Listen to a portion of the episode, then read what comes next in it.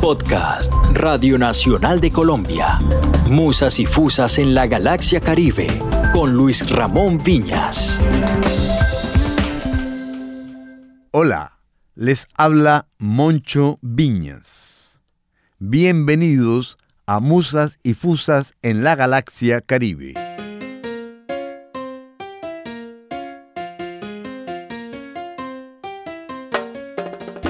El músico y compositor Jorge Emilio Fadul, quien nació en Cincelejo, Sucre, en 1952, es considerado por la crítica especializada como uno de los más destacados vibrafonistas y percusionistas que mantiene viva la tradición musical colombiana en un diálogo fecundo con el jazz y el latin jazz.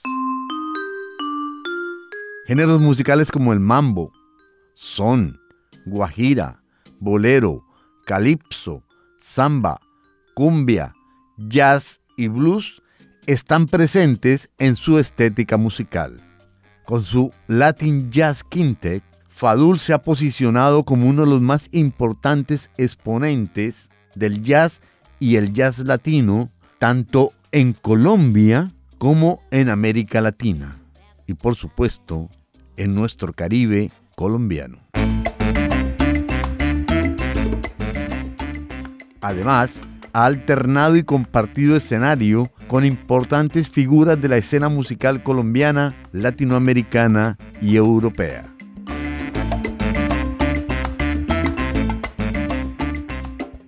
Muchas gracias a ti, Moncho. Un saludo a toda la audiencia de Radio Nacional de Colombia y agradezco una vez más esta oportunidad para dirigirme a ellos. Reciban un cordial saludo de mi parte y de mi orquesta también.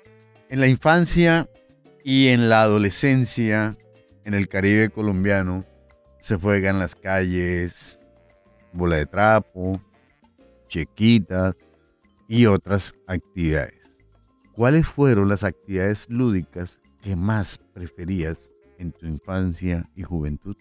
Bueno, eh, realmente yo desde que estaba pequeño, desde los 7, 8 años, 9 años, eh, mostré una inclinación por los tambores.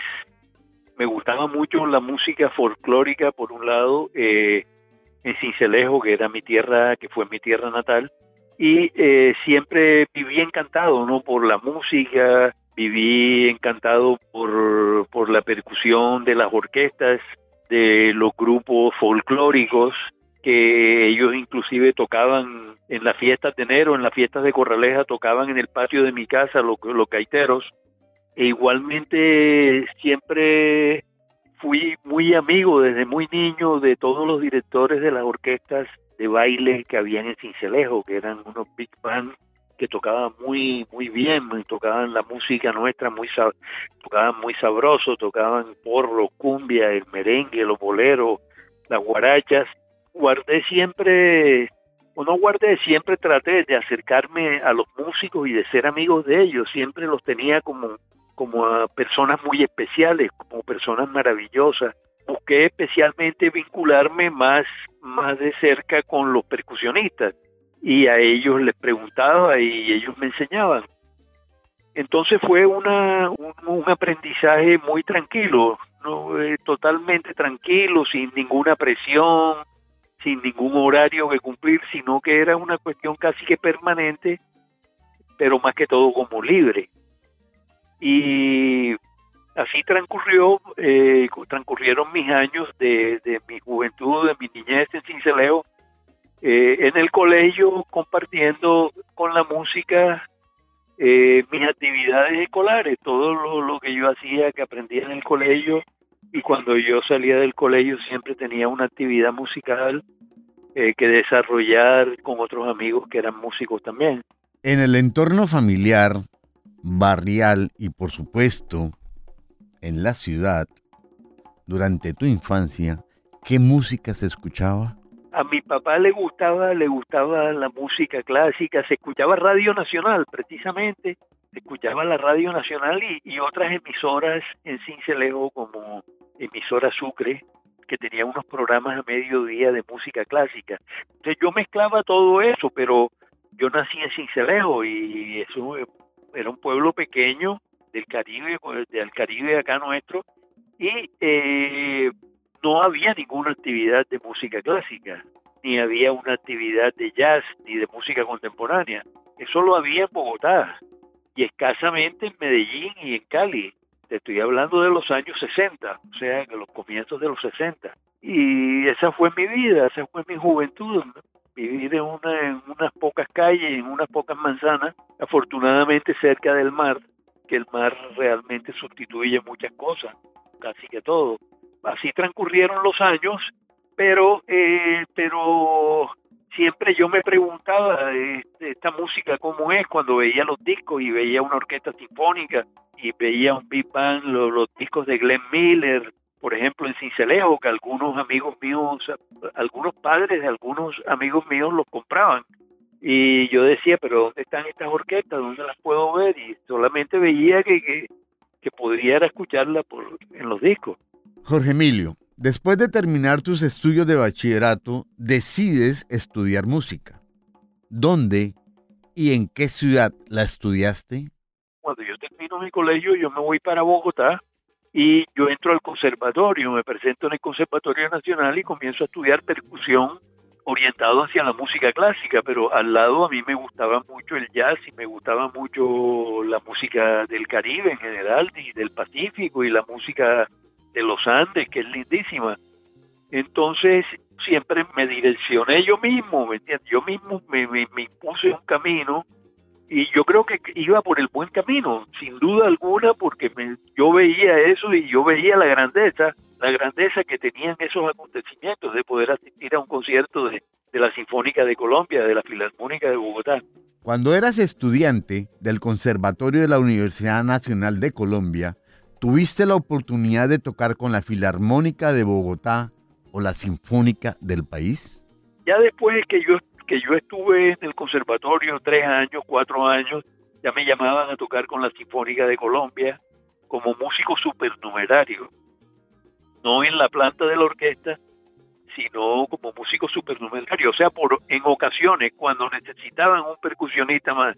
Entonces tuve esa oportunidad pero ya cuando fui a tocar con la Sinfónica de Colombia, me acuerdo que la primera obra que toqué percusión, que se llamaba, se llama o se llama Los valses nobles y sentimentales de Ravel, yo cuando me vi tocando dentro de esa orquesta y con esos músicos de, primera calidad y escuché esa sonoridad, eh, dije, no, esto es lo mío y yo, o sea, yo sabía que eso era lo mío, pero era la grandeza que yo estaba apreciando, que estaba viviendo desde cerca y realmente me di cuenta que estaba por el por el buen camino y me sentía feliz haciendo lo que lo que hacía. Eh, simultáneamente hice parte de la Orquesta Sinfónica Juvenil de Colombia que fui fundador miembro fundador con el maestro el maestro Ernesto Díaz director. Y después ya en la década de los 80, en los años 82, desde los 80 ya yo estaba trabajando con, con la Filarmónica de Bogotá, ya entré en el 82 como músico de planta, pero antes de eso también estuve como con un contrato diferente en el año 80, y, pero ya hacía parte del grupo de solistas de percusión, o sea que estábamos trabajando la música contemporánea en un grupo que fue el primer grupo de percusión contemporáneo que hubo en Colombia que dirigía el maestro Rafael Zambrano que él hizo parte de la Orquesta Sinfónica de Suiza y de, otras orquestas importantes en Europa. En esa década, que es la de los 80, ¿con qué músicos y compositores grabaste o alternaste? Eh, grabé varios discos con Francisco Sumaqué, que era mi gran amigo cuando regresó de París, y era, por ejemplo, el primer disco que, que yo participé de él, que se llamaba Misa Sacerdotalis. Bueno, no sé, no es el primer disco de él, era un disco cuando él regresó de hacer sus estudios en París, que llegó a Bogotá, le encargaron una misa. Y esa misa era una misa eh, compuesta con elementos de la música folclórica y ante todo contemporánea, una dodecafónica, serial. Entonces yo vivía unas experiencias maravillosas en Bogotá, tanto en el jazz, tanto en la en la música del Caribe y en la música clásica y contemporánea. Entonces todo el tiempo yo estuve caminando en esas múltiples direcciones, que tampoco es que fuesen muchas, pero que eran tres, cuatro direcciones de cuatro tipos cosas que eran distintas realmente, porque los ensambles eran diferentes, las orquestas eran diferentes. Entonces, te digo que eso es una experiencia maravillosa, que tuve la oportunidad de trabajar también con, pues, con Jesús Pinzón, el compositor colombiano, con Blas Emilio Atortúa, y con otros grandes compositores colombianos y tocar la música de los clásicos también en la Filarmónica. Siempre la sede fue el auditorio de León de Grave de la Universidad Nacional. Después de finalizar tus estudios de percusión en el Conservatorio de la Universidad Nacional de Colombia en Bogotá, ¿decides regresar a tu ciudad natal o especializarte en el extranjero? Decidí irme para Canadá y me fui a Canadá y viví tres años en Canadá. Estuve estudiando en la Universidad de Montreal con una beca. Aprendí muchas cosas allá interesantes y estuve en la clase de grandes maestros y de grandes eh, intérpretes y eso fue una experiencia maravillosa haber vivido en, Montreal tres años. Y te cuento que todo esto que yo aprendí en Montreal, yo esto lo comuniqué porque luego yo fui profesor de, de la Escuela de Bellas Artes en de la Facultad de Bellas Artes en Barranquilla y eh, estuve en Barranquilla viviendo casi que 10 años, después me fui a Europa. Pero esta experiencia de Barranquilla como profesor siempre tenía mi grupo de jazz latino al lado, porque así lo tuve también en Canadá. Y antes de irme yo hice mi grupo, lo organicé en el año 80 en Bogotá.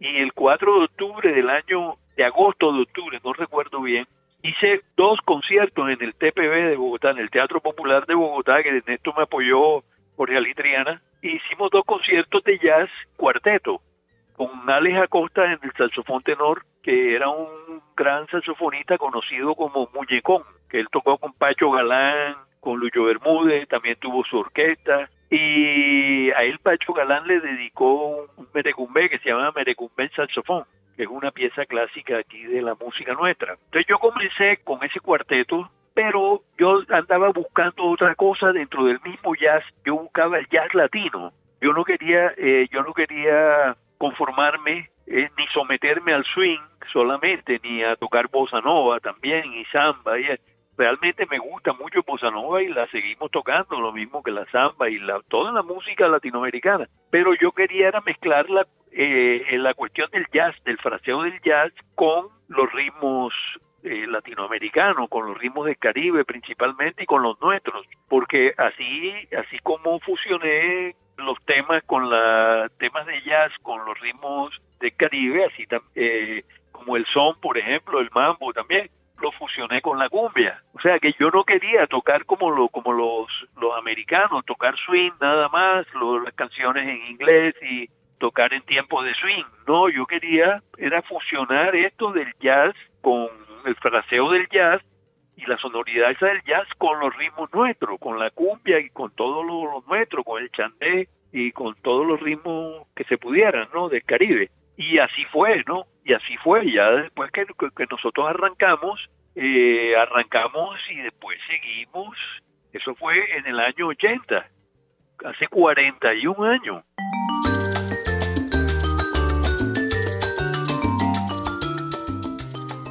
Bueno, cuéntame lo siguiente, tú has hablado de que iniciaste, digamos, como tu trayectoria musical con instrumentos de percusión. ¿De qué clase de instrumentos de percusión nos estás hablando? Bueno, en ese momento de, timbales, de batería, de congas, de todo lo que era tocado con tambores, ¿no? Más que todo tambores, pero te estoy hablando, eso es la época del cinceleo, la época de los inicios, pero no el vibráfono ni la marimba.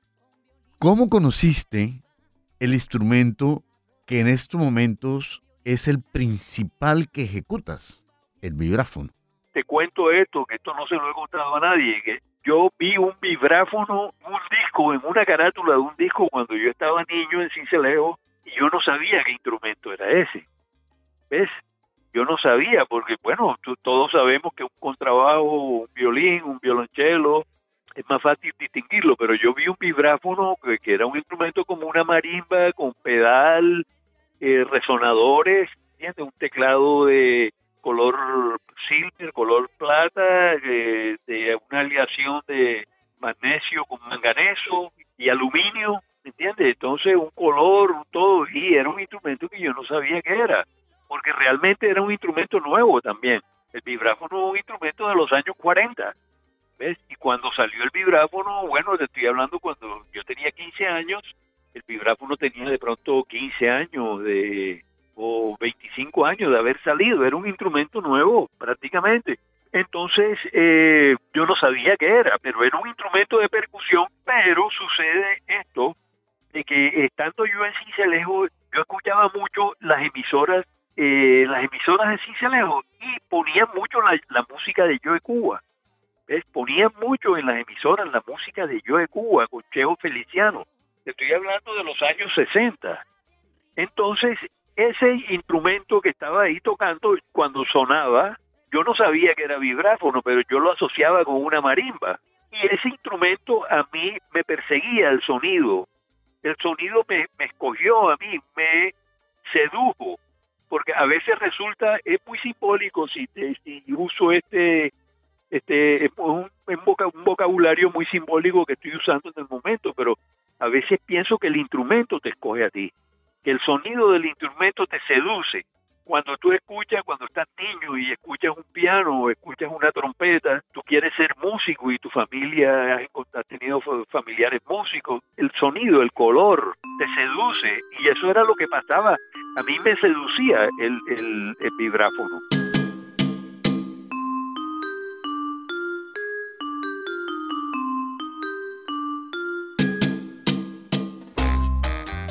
Jorge Emilio, nos contaste anteriormente que escuchaste la música de Joe Cuba, sus éxitos, en las emisoras de tu ciudad natal, es decir, en Cincelejo.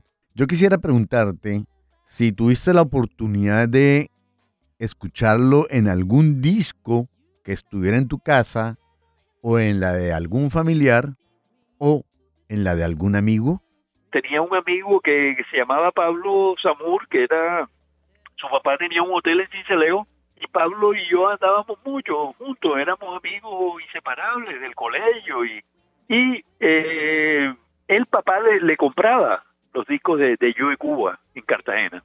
Entonces, eh, el papá le compraba los, y yo iba al hotel, al hotel, se llamaba el Hotel Palacé, y él tenía su equipo de sonido en su en su cuarto y tenía los, los discos de Yo de Cuba. Entonces yo escuchaba mucho a Yo de Cuba. Después ya me comencé a ver eh, quiénes eran los que tocaban con Yo de Cuba. Bueno, todo esto, fíjate dónde confluye todo esto, que en el año 84 aproximadamente, por allá en esos, en esa época, en Bogotá llega Yo de Cuba. Y me invita a tocar una noche en un lugar que se llamaba Reina de Corazones, que era una discoteca que quedaba en la 93 con 93, 94 o 95 con 15, carrera 15 la persona que yo escuchaba, los discos que yo escuchaba y que pasé muchos años escuchándolos y encantado por ese sonido, ya se me aparecía en vivo y me estaba invitando para que yo tocara, para que hiciera un solo, porque yo en esa época tocaba con la Filarmónica de Bogotá, entonces yo aproveché y fui y descargué con ellos. Y después yo estuve en Nueva York. Y en Nueva York también me invitó dos veces a tocar con él en Harlem Spanish en un club que se llamaba el Barcelona. Eh, casualmente Charlie Palmieri estaba tocando con Joe Cuba, estaba ayudándolo, colaborándole con el piano. Y eh, tocamos juntos esas dos noches y fue una experiencia muy bonita, fue una experiencia que me ayudó a ver mucho, que me ayudó a, a mejorar mucho también en lo que yo era como músico.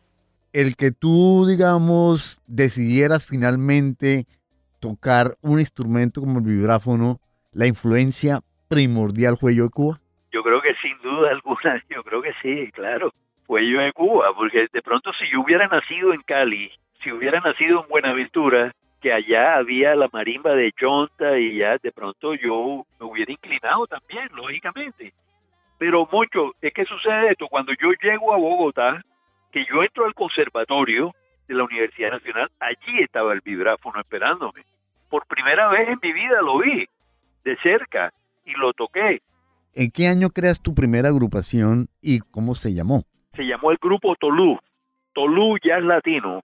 Era mi grupo, o sea, era la, persona que, que lo organizó, pero yo busqué y ellos me colaboraron a tres grandes músicos de la escena capitalina que eran Alex Acosta, el muñecón, con el saxofón tenor, Germán Chavarriaga, el baterista, el gran baterista bogotano, y Luis Alberto Patiño, de Cali, que él tocaba en la Filarmónica de Bogotá conmigo. Tocábamos juntos ahí en la orquesta y le pedí el favor y él tocaba muy bien, súper.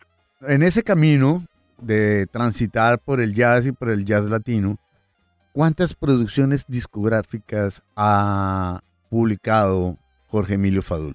Bueno, mira, yo la primera fue Encuentro de Leyendas que se hizo en Barranquilla, la segunda Tambora de Madrugada. Después vino un disco que se llama Tributo a Jorge Fadul, que fue un disco eh, hecho eh, patrocinado por el Fondo de Cultura de Sucre, del departamento de Sucre, y se trataba de un concierto en vivo en la plaza de Majagual, de Cincelejo, con el Big Band mío que tengo en Bogotá. Después de eso vino un disco que se llama Alegre Encuentro, que es una canción mía, el título lleva el nombre de una canción mía que se llamaba El Alegre Encuentro, que había compuesto hacía mucho rato, pero no la habíamos grabado. Ese disco ya fue con un big band, que lo hicimos en el año 2015, con 25 músicos.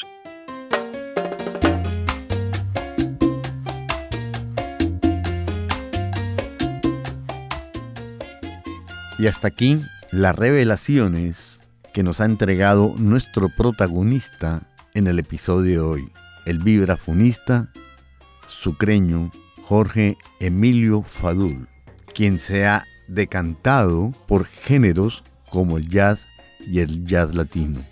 El por qué decidió transitar en este camino nos lo contará en nuestro próximo episodio. Este podcast fue producido por Moncho Viñas en la musicalización y realización y Marlon Natera en la producción.